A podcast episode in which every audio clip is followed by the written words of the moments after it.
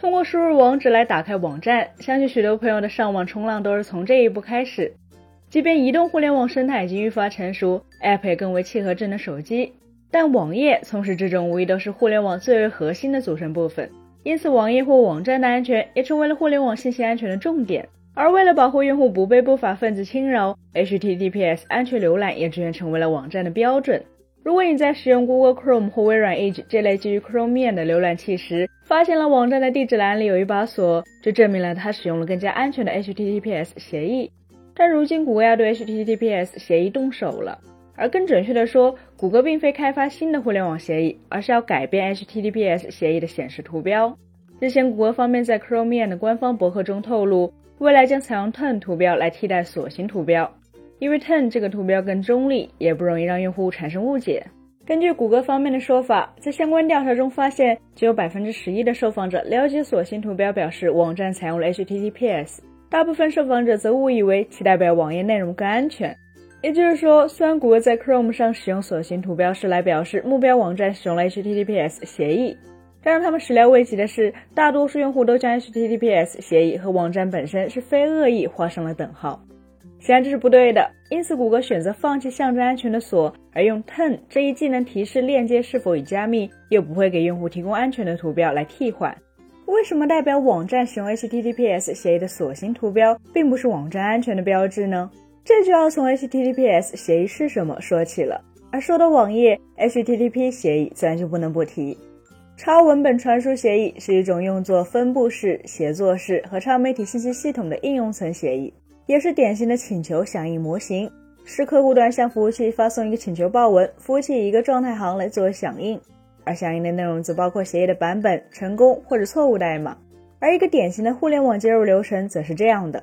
假如要访问三一生活的官网，那么浏览器就需要先对三一 life net 这个网址通过 DNS 协议进行解析，查询到我们网站的 IP 地址，再通过 TCP 协议将信息打包到数据包中交给网卡。然后使用 HTTP 协议访问 Web 服务器，再根据对应的 IP 地址，网卡将数据包转化为电信号，并通过网线发送出去。作为一个负责数据传输的应用层协议，HTTP 相当于扮演的是快递员的角色。只不过由于 HTTP 是在上世纪九十年代诞生，彼时新生的互联网远不如当下这般复杂，所以网络安全在当时甚至都没能成为一个课题。再加上硬件和资源的限制，HTTP 协议是使用明文传输，数据并未经过加密。而明文传输带来的问题是无法防止中间人截获、盗取和篡改信息，而从路由器、运营商到对方服务器中间的每一步都是明文。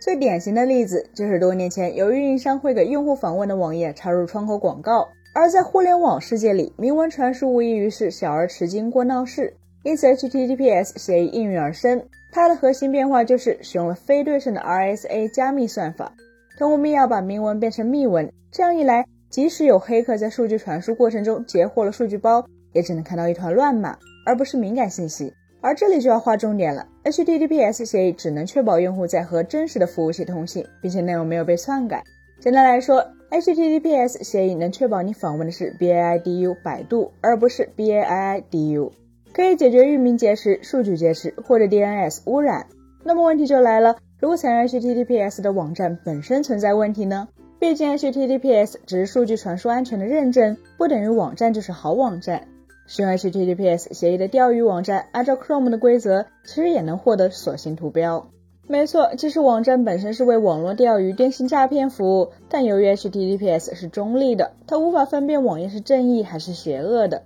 就导致了居心不良的网站也能使用 HTTPS 协议。也就是说，连接安全不等于网站内容也是安全的。可过去在宣传 HTTPS 时，谷歌们似乎并没有注意到这一点。长期以来，使用 HTTPS 协议安全，继续使用 HTTPS 协议不安全，成为了各大互联网厂商齐心协力向用户灌输的概念。但如今看来，这一行动的效果似乎是好过了头。毕竟，对于互联网相关技术不了解的用户，并不知道 HTTPS 到底是保护什么，他们只能看到 Chrome 显示这个网站有象征安全的锁，而 Chrome 用 Turn 图标来代替锁形图标，就是希望告诉用户。浏览器只能对网页的连接安全负责，至于网页到底是干什么的，他们并不负责判断。